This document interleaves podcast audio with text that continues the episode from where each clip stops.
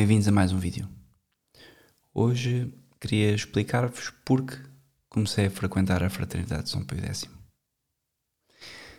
É um pouco uma história longa, quem já ouviu a minha conversão sabe um pouco sobre o motivo, mas queria hoje dar aqui os, os exemplos concretos de porquê ir à Fraternidade de São Pio X. É sabido que vivemos numa época de confusão, tanto no mundo como na Igreja. Há uma espécie de revolução em curso, seja na política, seja na cultura, em tudo o que nós vemos à nossa volta. O mundo está a mudar de uma forma bastante rápida e, e rápida, e muito mais rápida agora com a revolução digital. E isso afetou, claro, também a Igreja. Não começou agora, esta revolução já se manifestava de forma não digital, desde há 300, 400, 500 anos para cá, mas tornou-se muito mais vingada depois de, então do estabelecimento de uma ordem mundial que tomou logo lugar em 1945, que foi a divisão do mundo em bons e maus. Bons os aliados, maus tudo o resto. E a partir daí foi muito mais fácil através da cultura e tudo mais e dos meios que vinham depois uh, começar a foi ao cabo a doutrinar as pessoas e, e fim ao cabo a aumentar a confusão, o afastamento progressivo de Deus e da religião. Isso levou também o Vaticano, através do Concílio Vaticano II e depois das sucessivas reformas que o Concílio, porque fragilizou a Igreja, vem tomando, o Concílio vem sendo como uma espécie de boneca russa, daquelas que nós vamos tirando a boneca maior e depois temos uma menor e depois temos uma menor e o concílio acabou por abrir a porta a uma série de coisas. Porque como é óbvio com a colegialidade com a liberdade religiosa e depois com o que produziram as reformas litúrgicas estava criado todo ao cabo, toda uma fórmula para uma revolução também na igreja. Bom eu Fui estudar teologia em 2010 e eu não sabia nada disso, nem conhecia Cristo. No entanto, um, depressa, porque estava a estudar teologia em 5 anos, 3, 4 anos, 5 anos, não sei, o tempo que demora a, tomar, a, a estudar um curso de teologia hoje em dia moderno, consegui perceber que havia um problema na igreja. E esse problema, um, como é óbvio, não, não se apresentava explícito. Ou seja, não, não é fácil ver que há um problema. Nós sentimos que há um problema, sentimos que há uma crise de fé na igreja, sentimos que os sacerdotes vivem de forma diferente, mas é difícil identificar o, a raiz, é difícil identificar o, os motivos. Mas uma coisa, desde que eu fui batizado, se foi mais ou menos em 2011, 12, uma coisa eu sempre quis que era na medida do possível, na medida também que Deus dava as graças, levar a sério a minha fé e a minha religião. E claro, como qualquer pessoa, mesmo com as suas fraquezas, o meu objetivo é sempre levar a sério a religião. E estamos num negócio que é o negócio pela nossa salvação. E portanto não vamos ter a oportunidade de dois, não podemos fazer save game, load game. E vamos ter que, neste combate, que não sabemos quanto tempo dura, tempo da nossa vida, vamos ter que levar a sério quem nos criou, Deus. E ou levamos a sério, como levam muitas pessoas e sabem que Deus existe, mas querem fazer o oposto porque estão revoltados com a ordem natural que Deus impôs ao mundo, estão revoltados ao sentirem-se criados e aprisionados numa condição que não podem essas pessoas inventar e reinventar, então sabem que Deus existe e agem contra Ele com a devida seriedade e com mais seriedade do que muitas pessoas que reconhecem Deus e querem servir a Deus. E depois há as outras pessoas que levam Deus a sério e querem salvar a sua alma. Eu, há algum tempo, já escolhi esse caminho. Quero salvar a minha alma. E depois, claro, com os meus defeitos, vou pondo os meios ao serviço e vou falhando muitas vezes e vou arrefecendo os meios que ponho ao serviço e depois vou aquecendo outra vez porque Deus me dá as graças de me arrepender e de conhecer os meus problemas. Mas houve uma coisa que eu não quis mais desistir, que é eu quero caminhar para Deus, quero salvar a minha alma e a alma dos meus filhos. Tudo o resto vem depois, porque os meus filhos são o meu dever de Estado, a minha esposa e eu próprio. E a minha função é só esta: não é salvar o mundo, não é salvar ninguém que esteja para fora da minha família. Se isso acontecer, perfeito. Mas Deus vai me perguntar apenas por, para já, as seis pessoas do meu agregado familiar.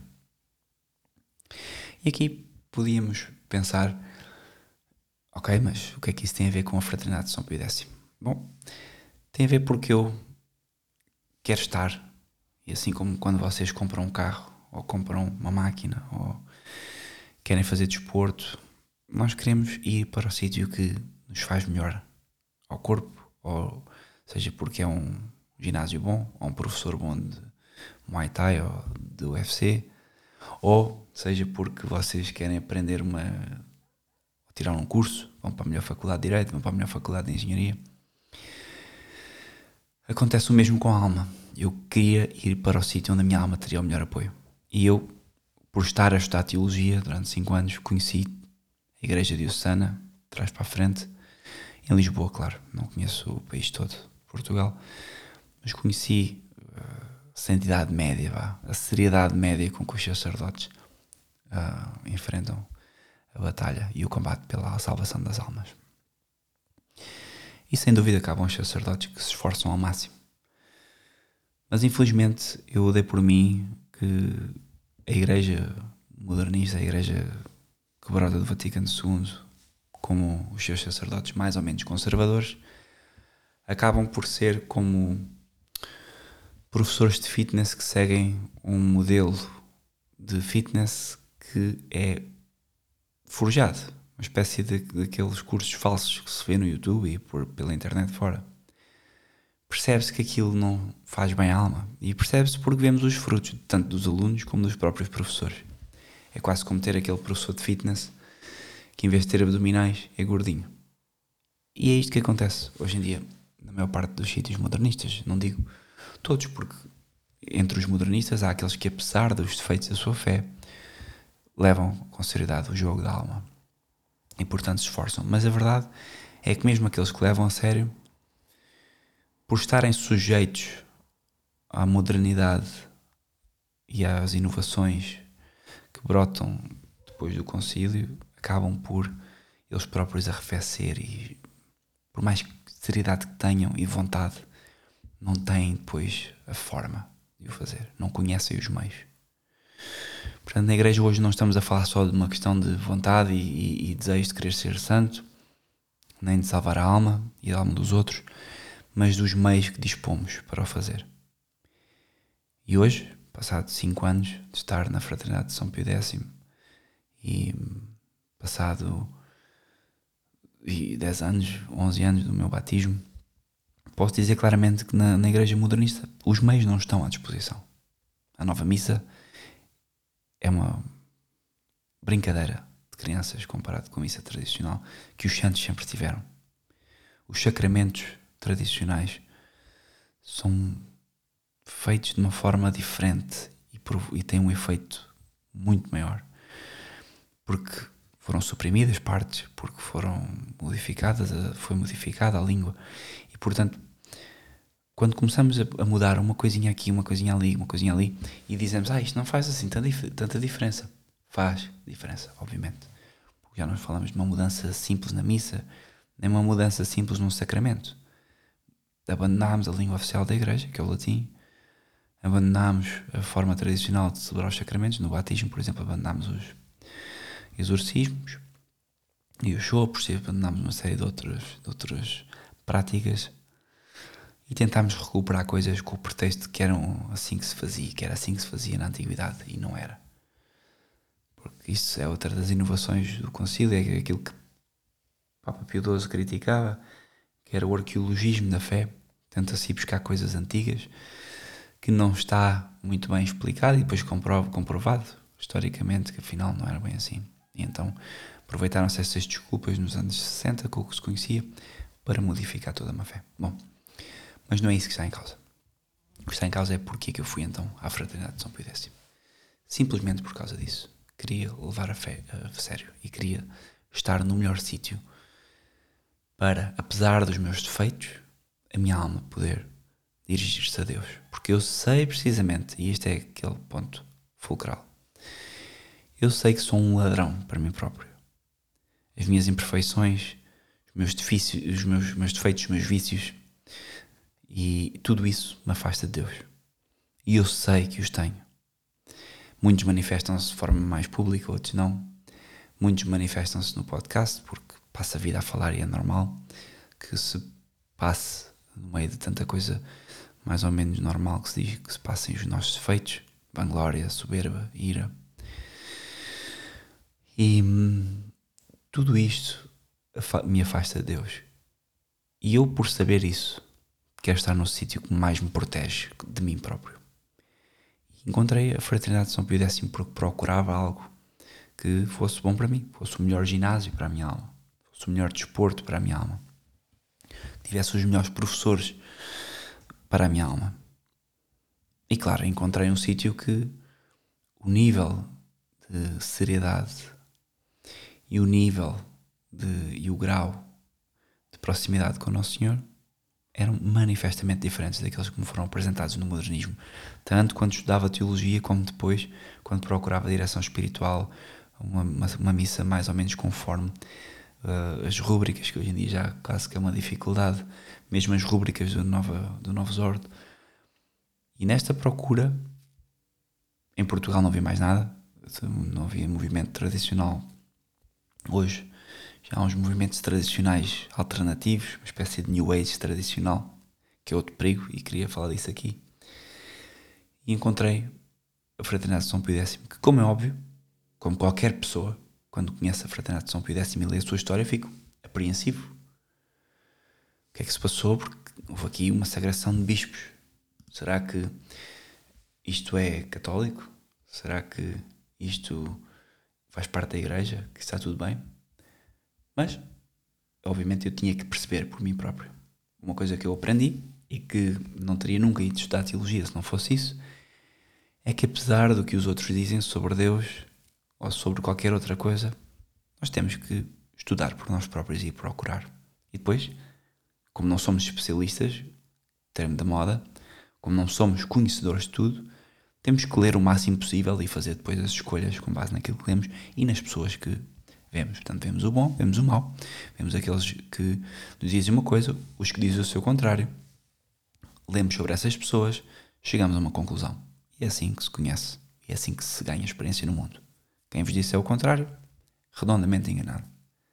Não há gurus, não há pessoas que nos podem simplesmente trazer a salvação. Nós, Deus criou-nos e estamos por nossa conta. Com a graça de Deus, trabalhamos depois com o esforço que nós pomos nas coisas. E então, a primeira vez que fui à Fraternidade de São Pio X, já contei a história em vários podcasts, não vou contar a forma, vou contar simplesmente o que vai acontecendo comigo, na minha mudança interior, é que é preciso estudar uma série de outras coisas que nunca tinha estudado sobre teologia. Nomeadamente estudar mais a sério o concílio, estudar o porquê de Monsenhor Febre ter tomado uma decisão que lhe custou imenso. Nenhum bispo na cabeça de alguém que possa a ouvir isto que não gosta da fraternidade, nenhum bispo de ânimo leve sagra quatro bispos sem autorização papal. Nenhum. E aqui também se põe outra questão, porque a autorização estava dada, o que não havia era uma definição de data. Portanto, isso é outra coisa, pois é preciso também estudarem. Porque havia uma autorização papal para a sagração, o que estava a acontecer explicando assim em termos breves, era que o cardeal Ratzinger, que na altura não era cardeal, que era a pessoa que estava a dialogar com a Fraternidade de São Pio X para a sagração dos bispos, não apontava uma data específica. E Monsenhor Febre já estava velhote, achou que estavam à espera que ele morresse antes. Portanto, havia uma autorização, já tinha havido um sim, podem sagrar bispos, mas não há uma data concreta. E então não havia uma convocação papal para o fazer mas havia um acordo e havia uma conversa tácita com Roma para o fazer. E aquilo que eu fui fazer foi pesquisar isto, não é? Porque é que Monsenhor Lefebvre fez isto? Então eu fui pesquisar as coisas que eu tenho que identificar como alguém que é católico e que estudou teologia, e apesar de ser uma teologia modernista, mesmo quem estuda teologia modernista, consegue perceber como é que a Igreja se comporta ao longo dos séculos. Nós estudamos muitos documentos da Igreja, estudamos a história da Igreja e percebemos como é que a Igreja se comporta. Há um cheiro à Igreja naquilo que se faz e que se vê. E por isso é que queria falar-vos também hoje de um problema que há, mesmo nos movimentos que se dizem tradicionais, porque muitos movimentos tradicionais são uma espécie de New Age católico, espécie de neoprotestantismo, que com a roupagem católica portam-se como protestantes. E por isso é que não cheiram a Igreja Católica. Comportam-se de uma maneira distinta da Igreja Católica. E eu fui ler a vida de Monsenhor Lefebvre, um delegado em África exemplar, o Papa tinha-o em alta consideração, e uma pessoa que sempre procurou fazer o que a Igreja pedia. E talvez por estar em África, não foi contaminado pelo liberalismo europeu, nem foi contaminado pela nova teologia que estava a brotar cá. E ele, quando volta de África ao concílio e tudo mais, ele já tinha pedido a aprovação da Fraternidade de São Pio X, ao mesmo tempo em que o concílio se enrolava e, portanto, em termos de timings, o que acontece é que o concílio acaba, Monsenhor Ferro começa a perceber que é preciso conservar a fé e o sacerdócio acima de tudo, porque a fraternidade sacerdotal de São Pio X é uma fraternidade de sacerdotes, não, não contemplava leigos, apenas fazia, uh, o objetivo era preservar o sacerdócio, porque preservando o sacerdócio, preservamos a missa e vice-versa. Um e o outro são indissociáveis. Uma missa nova vai dar num sacerdote mau e um, um sacerdote novo, moderno, vai dar numa missa má. Portanto, por isso é que há um decréscimo de vocações e por isso é que cada vez mais as missas são mais mal celebradas, porque uma coisa alimenta a outra. E não quer dizer com isto, quando havia missa tradicional, todos os sacerdotes fossem bons. Não, na maior parte nós sabemos isso. A maior parte dos católicos são infiéis à sua chamada. A porta do inferno é larga, a porta do céu é estreita. A questão é que uma missa blindada, nós sabemos que blinda e ajuda o sacerdote a ser melhor sacerdote e ajuda é um caminho que aponta para o céu. Uma missa que dá aso aos erros e que não explicita a fé católica no seu todo, como explicita a fé tradicional, ajuda o sacerdote a condenar-se, tal como aos fiéis, que hoje vemos nas missas a falta de reverência, a falta de seriedade, a forma como as pessoas comungam, preparação para a comunhão e a vida espiritual média do, do católico está à vista de todos. Eu não preciso de vos dizer e contar. Então eu fui ver a vida de Monsenhor Lefebvre, vi como é que ele de facto pediu uh, e começou a formar a Fraternidade Sacerdotal de São Pio X, uma fraternidade sacerdotal aprovada por um bispo, com todos os pedidos formais e efetuada com doações de leigos, formaram os primeiros, o primeiro seminário, tudo normal.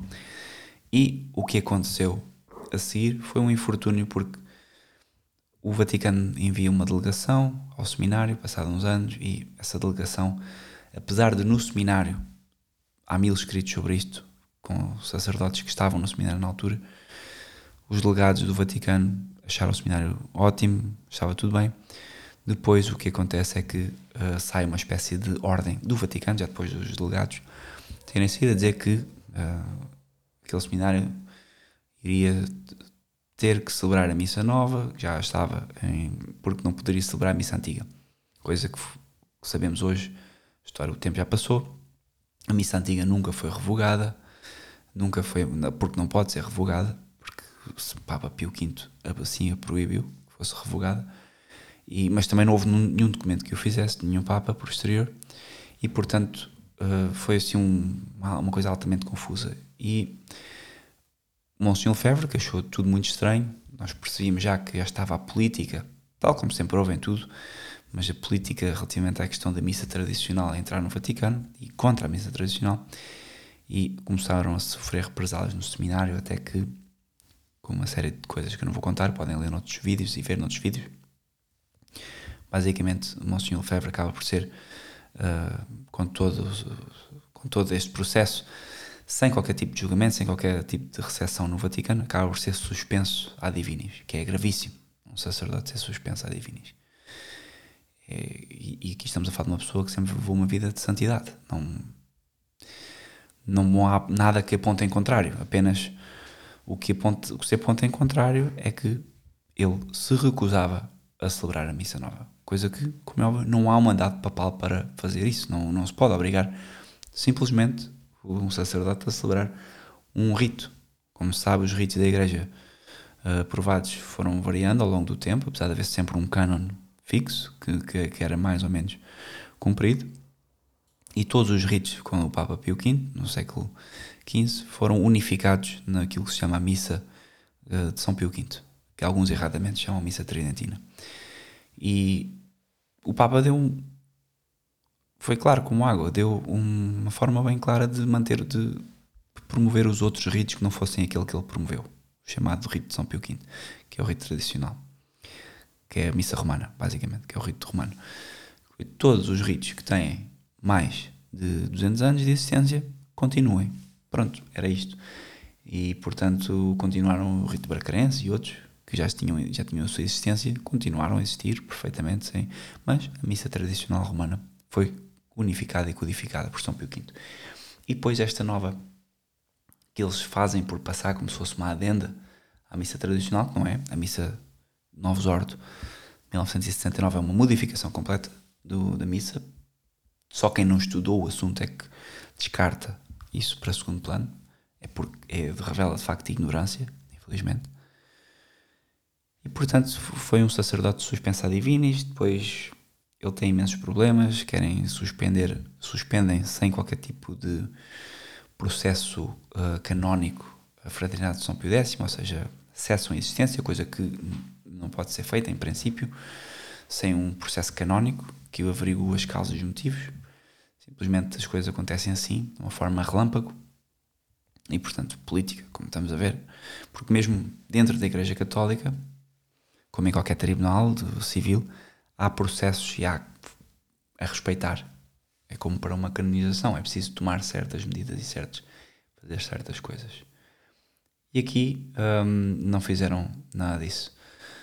Um, o, que, o, que me, o que me chateou enquanto estava a ler tudo isto foi precisamente esse ignorar dos pedidos honestos de Monsenhor Lefebvre para que houvesse um processo. Mas esse processo nunca houve Monsenhor Ferro foi julgado sem julgamento e basicamente sofreu as consequências disso. E como é óbvio, podem imaginar que quando um sacerdote é suspenso a divinis que isso traz muito sofrimento. Um sacerdote, neste caso já bispo.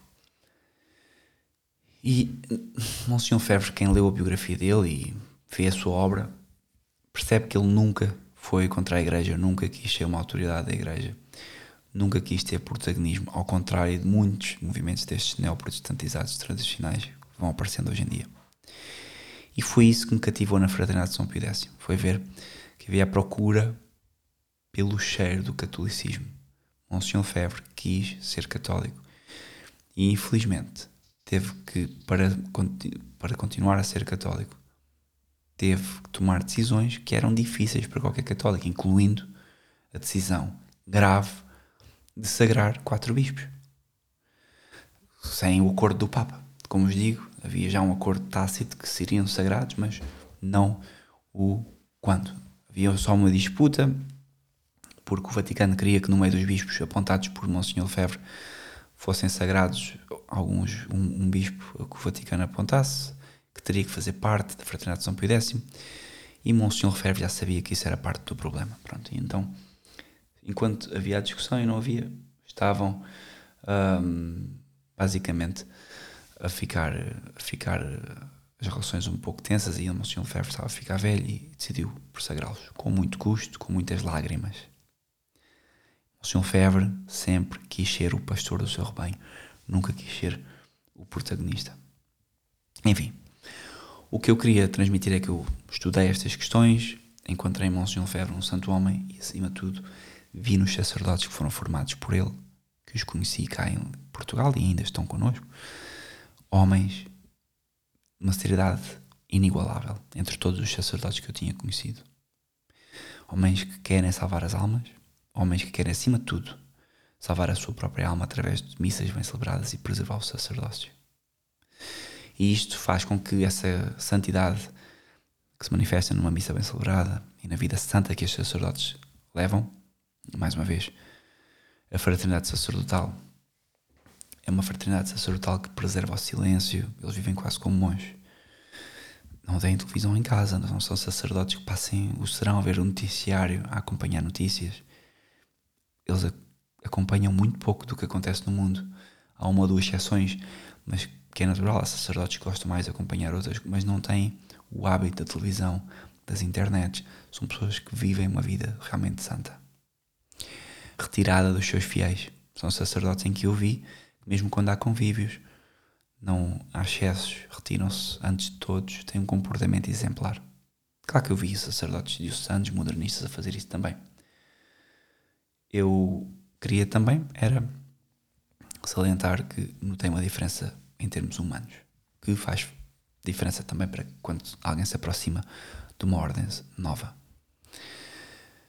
Depois o que, o que, me, o que também apareceu uh, e que fez ficar na Fraternidade de São Pio X foram as pessoas, porque não só foi perceber e perceber que era uma obra que apesar daquilo que muitos dizem, não era cismática, que não procurava protagonismo, que não procurava ofender o Vaticano, pelo contrário, simplesmente procurava dizer há um problema com a fé, com o que vocês estão a fazer atualmente, e nós só queremos conservar isto. Somos católicos, o nosso Papa o Papa Francisco, assim como foi Paulo VI, como foi todos os outros, simplesmente porque o processo de eleger um Papa é um processo jurídico que não se pode, em princípio, julgar a não ser por outro Papa, e portanto a fraternidade não é sede vacantista, a fraternidade não é um eletrão à solta na igreja.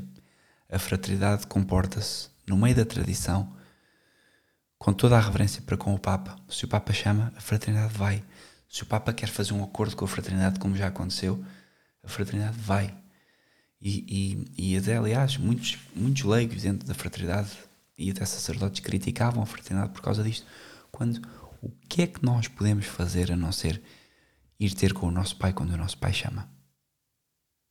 Não há outra atitude. Se o Papa Francisco me chamasse hoje porque queria fazer um acordo, eu tinha que ir ter com ele. Obviamente eu não sou ninguém, mas quando digo eu é pondo-me no papel de um bispo da, da, fraternidade ou qualquer outro bispo. O Papa chama qualquer católico, o católico tem de ir. Por mais que o Papa seja um Papa que tenha uma vida imoral, que não parece ser a do, a do Papa Francisco a nível pessoal, que tenha um, um Papa que diga. Uh, tenha problemas na, na doutrina, que possa explicitamente dizer coisas que que manifestamente são heresias ou, ou contrárias à fé, nós temos que apontar, Senhor, há aqui um problema naquilo que você está a dizer, tal como São Paulo apontou a São Pedro, há aqui um problema no seu comportamento. Agora, quem é que vai dizer isto? Tem que ser dito com muito respeito, porquê? Porque um dos princípios da Igreja Católica é precisamente que a primeira sé não pode ser julgada. Então eu não vou julgar a primeira sé como se eu fosse o dono da sé. No entanto, eu posso estar revoltado e triste, chateado mesmo como já manifestei muitas vezes neste podcast, mais do que eu devia. Eu infelizmente sou um bocado iracundo e é um dos meus defeitos primários, é, é este, é, fico chateado porque levo as coisas a sério e as coisas que levo a sério causam mesmo ira e é um defeito, pronto. Pode ser uma virtude para, porque me ajuda a sair do meu conforto, mas é um defeito grande quando se trata de manter a caridade e a postura e mesmo a educação básica. Então foi ver isso, foi ver as pessoas. Não só já ver a obra, ver as pessoas e os frutos. Famílias com muitos filhos, católicos que evitam a contracepção, católicos que evitam o planeamento familiar por motivos que não são válidos. Hoje em dia, qualquer católico modernista tem motivos válidos para espaçar a, natalidade. Não pode ser. Não há motivos válidos, segundo a doutrina tradicional, a não ser, claro, saúde da mãe ou há uma coisa grave, a pessoa os dois pais perdem o emprego, por exemplo, ou, é óbvio, há problemas graves que acontecem hoje em dia. Vivemos num mundo que é preciso não esquecer que é muito ingrato para as famílias. Mas sabemos que eu não posso deixar de dar, ter mais filhos só simplesmente porque quero ter três filhos num colégio.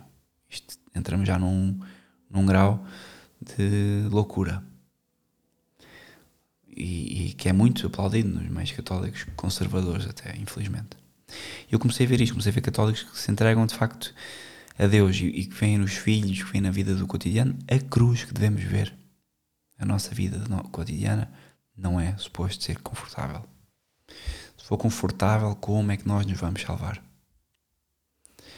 Então foi ver isto, foi ver as pessoas, e depois não só, no meio diocesano e no meio conservador da Igreja Católica que eu tinha conhecido, eu vi muito, muita soberba, muito tentativa de elitismo. Vi muito, e também vi outros que não eram, que eram o seu oposto. Conheci os dois. Conheci até o extremo oposto, que é pessoas que, por se quererem fazer tão pobres, que acabam por se ter mais soberbas que as outras.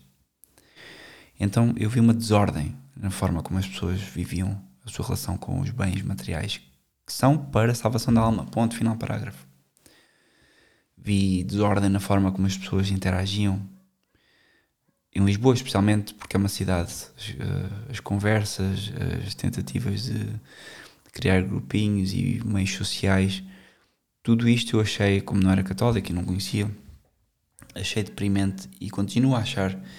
E foi um dos motivos por ir à Fraternidade de São Pio X foi ver pessoas reais. Pessoas que não querem saber de grupinhos, pessoas que não.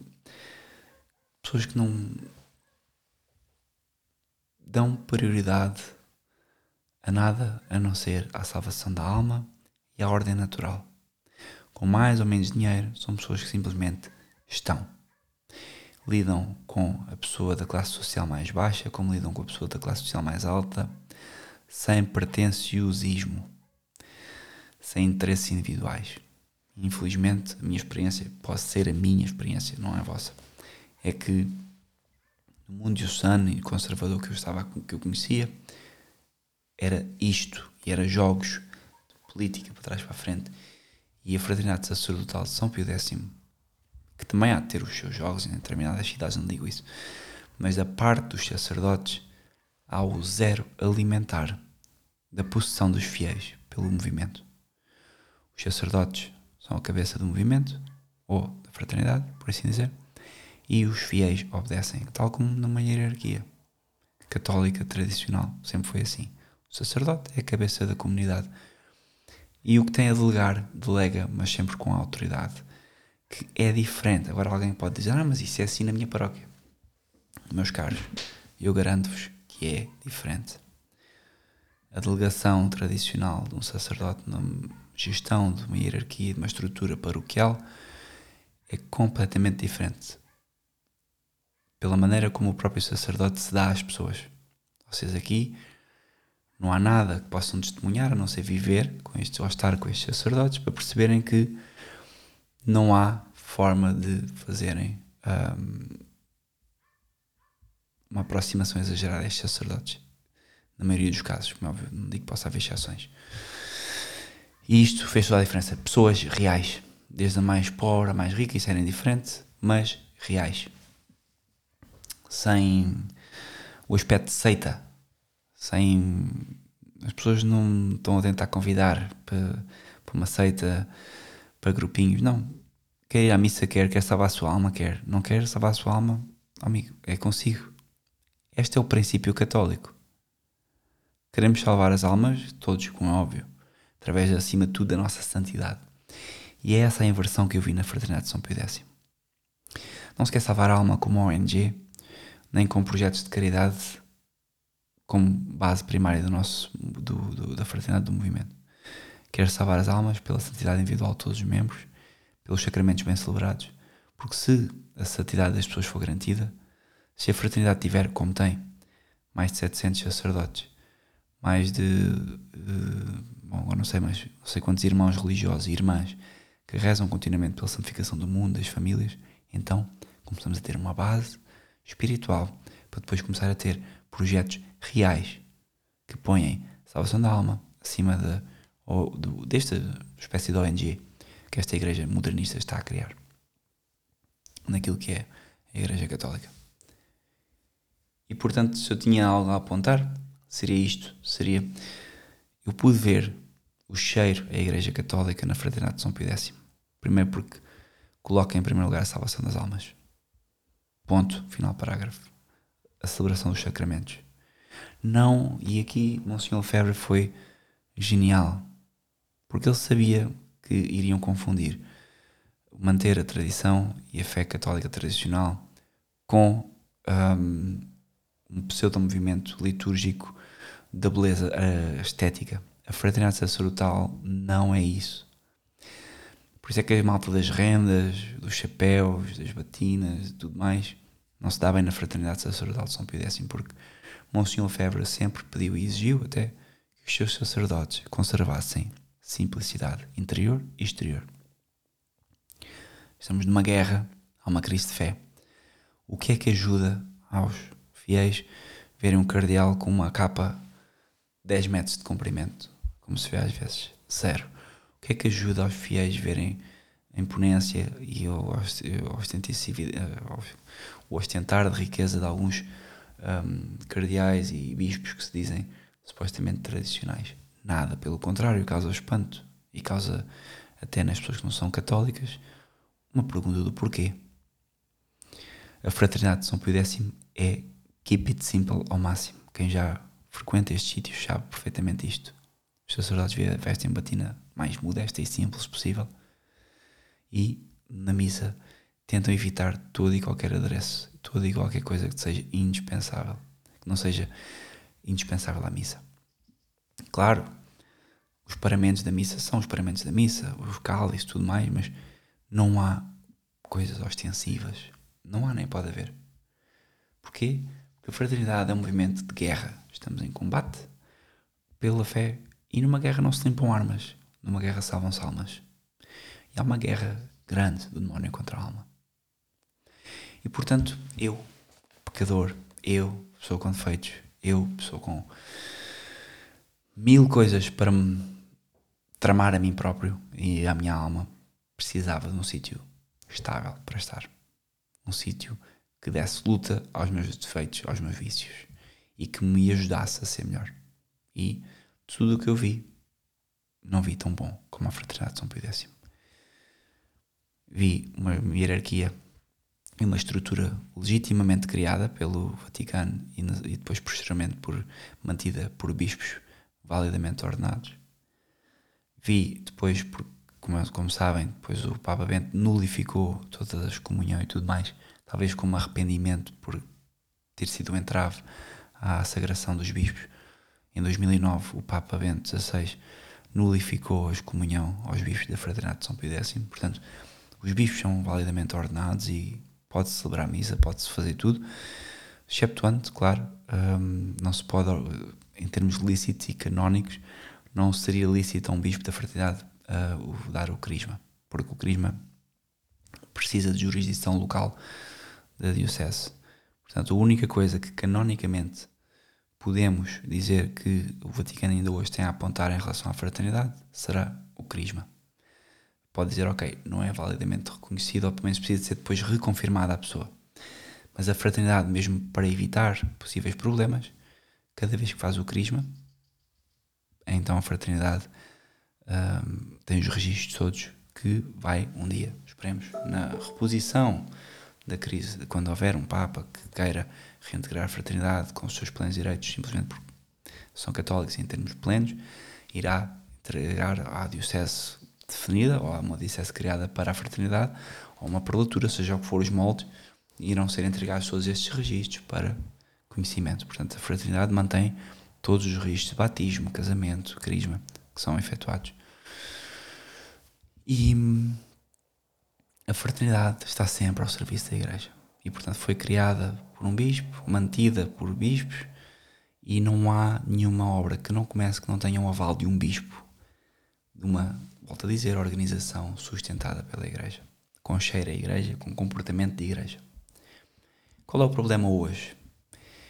É que na fraternidade de São Pio X, muitas pessoas, porque agora há uma espécie de ressurgimento do movimento tradicional.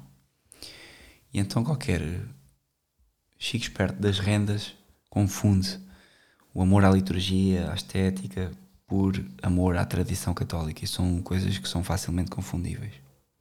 E essas pessoas dão-se muito mal na fraternidade, porque a fraternidade quer o resto. Enquanto que as pessoas querem as rendas, a fraternidade quer a santidade de vida e o silêncio e a abnegação das pessoas. Então há pessoas que vão ter com a fraternidade. Eu gostava muito de ir ao seminário. E a fraternidade o que lhes pede é: ah, é? Está bem. Então primeiro vamos ver se és, se és católico. Então pedem à pessoa que espera um ano e que faça retiros e que faça e que mostre de facto que a vida é católica. O que acontece?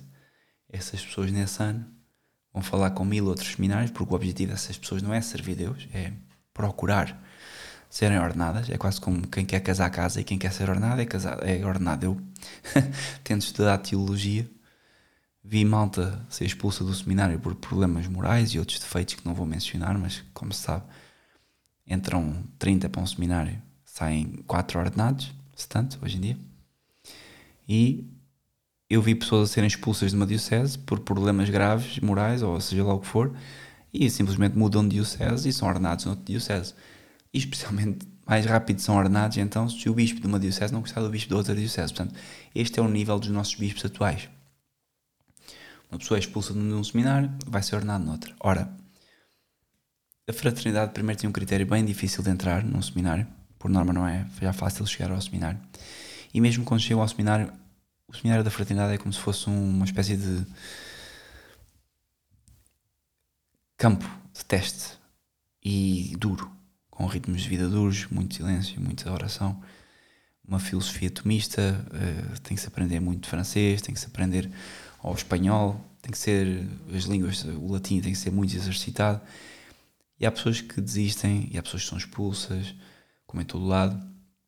E hoje há movimentos tradicionais que aparecem, espécies de seitas que não cheiram a igreja, que simplesmente fazem uma espécie de liga dos últimos. Arrecadam tudo o que é lixo, que é expulso de outros seminários até tradicionais, como a Fraternidade de São Pedro. Eu até depois podia-vos dizer porque é que não porque é que prefiro a Fraternidade de São Pio X à de São Pedro. Eu acho que já, isso está patente noutros podcasts que eu já fiz.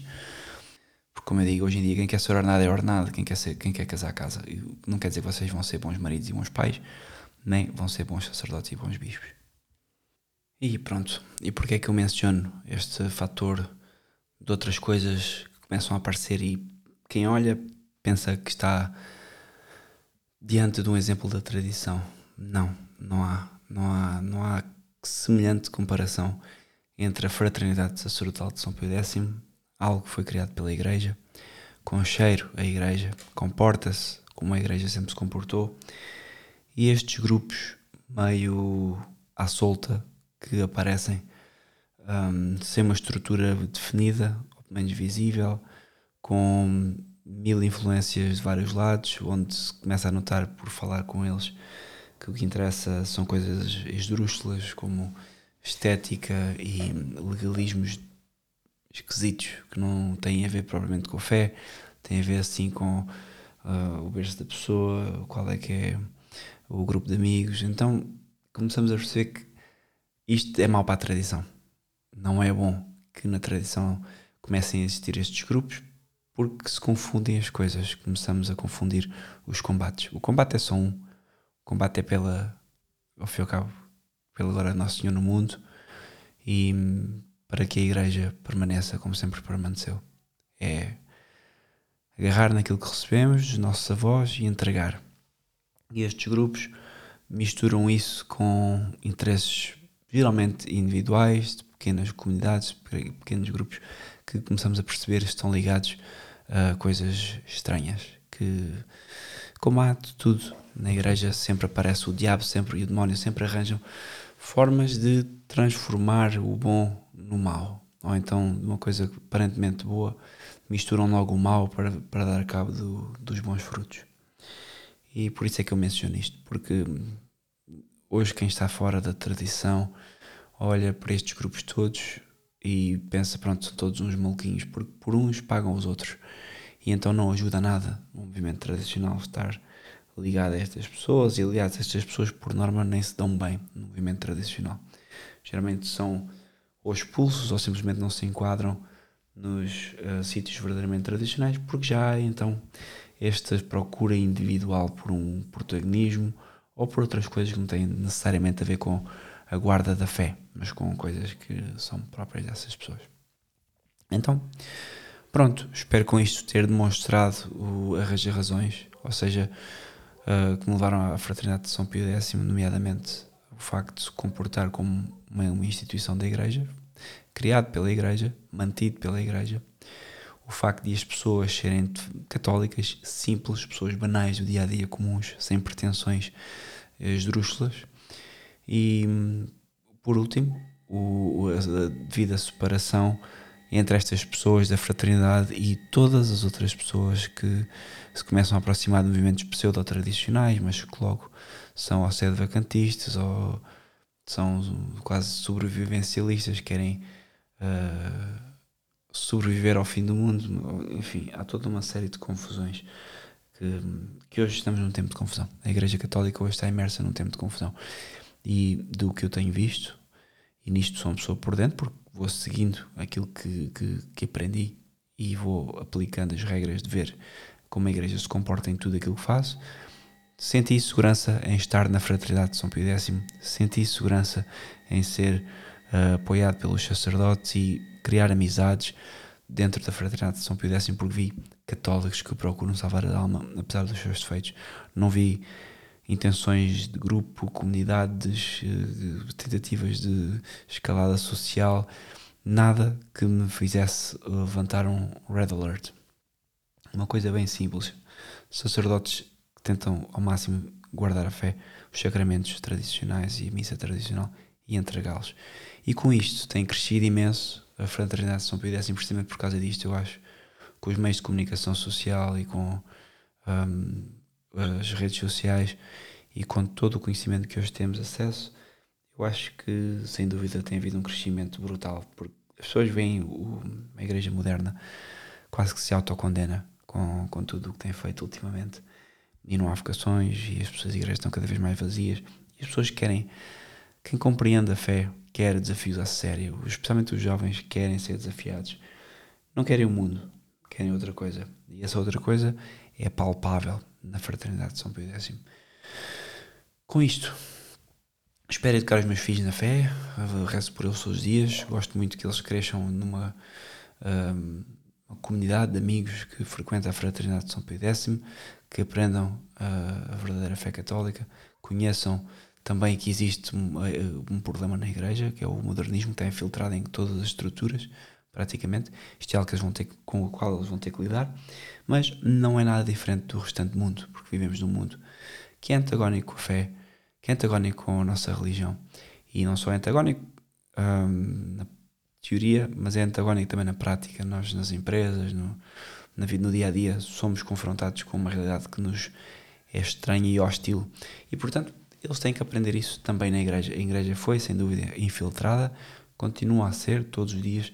A nós cabe-nos, sem pretensões, viver a vida do nosso cotidiano, do nosso círculo de amigos mais próximo, com a devida moderação, devida tranquilidade dentro de toda esta azáfama que nos rodeia, esta loucura de mundo, nós temos que ser uma estaca bem firme. Porque ao fim e ao cabo temos a fé, temos Nossa Senhora e temos os anjos e os santos que todos viveram desta missa tradicional e não deste novos horas, desta invenção atual. E portanto, eu dou-me por muito contente de cada vez que vou à missa estar perto de uma missa tal e qual como São João celebrava para Nossa Senhora. Uma missa que é mais próxima dos apóstolos, foi codificada por um Papa que desejava eliminar os abusos litúrgicos. É preciso não, não esquecer que São Pio V eliminou ou codificou a missa tradicional que hoje conhecemos, precisamente porque nunca tinha sido feito dessa forma tão, tão vincada e com os abusos das heresias que ao fim de 15 séculos, 14 séculos, 15 séculos já estavam na Igreja, as heresias, os desvios, etc. O Papa achou por bem codificá-la e não comparemos a codificação de São Pio V com este novo aborto, que é o, realmente o termo que uh, o Bonini e isso, o Papa Paulo VI fizeram em 1960, porque são uma coisa é católica definitivamente e vem de Deus. E o Papa deu instruções claras para não modificar, nem alterar, nem revogar. Outra coisa é a ideologia dos homens, é a inversão dos valores católicos e mesmo da própria doutrina. Espero com isto ter-vos dado uma ideia do porquê que vou à fraternidade e não vou a outros sítios e que também há uma diferença gigante entre a fraternidade e outros movimentos que começam a aparecer. Eu começo a ver que estes movimentos pseudo-tradicionais, na fim ao cabo, são um neoprotestantismo, são muitas vezes mais perigosos do que o próprio modernismo, porque tem uma máscara de tradição e por baixo está o apetite voraz de algum lobo que não é o pastor, é realmente o interesse de um grupo ou pequenos grupos de pessoas que têm uma agenda bem própria que não é a agenda de Nosso Senhor. Um grande abraço, vamos falando.